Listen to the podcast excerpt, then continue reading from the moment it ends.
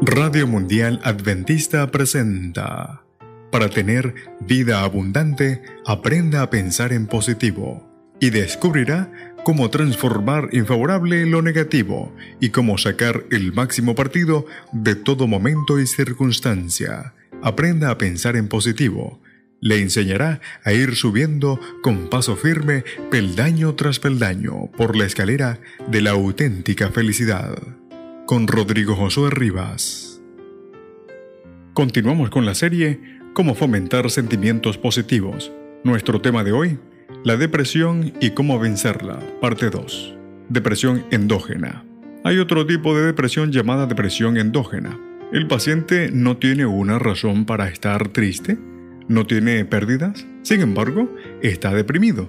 En la depresión endógena hay deficiencia de neurotransmisores, los procesos del cerebro mm, son llevados a cabo gracias a sustancias que se llaman neurotransmisores que transmiten señales de una neurona a otra. Una persona creyente puede tener una profunda depresión porque el problema no es producto de sus actitudes sino de su deficiencia. Tratamiento de la depresión endógena. Hay varias teorías para explicar la depresión. La teoría biológica explica la enfermedad por deficiencia de neurotransmisores o desequilibrio de ellos. Hay fármacos que restablecen el equilibrio perdido, que tienen que ser recetados por un psiquiatra. Una persona que presenta síntomas de depresión endógena, que no tiene razón para estar triste, debe ir al psiquiatra y no al psicólogo, ya que solo los psiquiatras pueden recetar medicamentos. Uno de los transmisores afectados es la serotonina. No podemos administrar serotonina a los pacientes porque este neurotransmisor se sintetiza en el organismo. Para ello necesita de precursores y vitaminas que actúan como coenzimas. Uno de ellos es el triptófano, que es un aminoácido.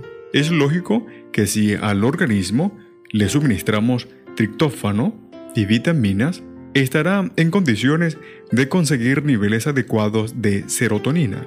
Para ello debe recomendársele al paciente que consuma alimentos ricos en hojas verdes, frutas en abundancia, tofu, que es queso de soya, granos, que son cereales integrales, y en el caso de los carnívoros, es mejor comer pescado que carnes rojas o cerdo.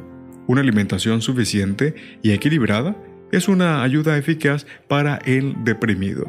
Otro aspecto importante es saber que cuando hacemos ejercicio físico, el organismo fabrica un opiáceo endógeno, la endorfina que produce sensación de bienestar, lo opuesto a la depresión. Así que la dieta y el ejercicio pueden ser de gran ayuda en personas con depresión. Mediante estas dos medidas sencillas podemos apoyar eficazmente el tratamiento farmacológico del paciente con depresión. Dr. Ramón Helabert, Radio Mundial Adventista, presentó Para tener vida abundante, aprenda a pensar en positivo. En la producción, Enrique Chai y Frances Helabert.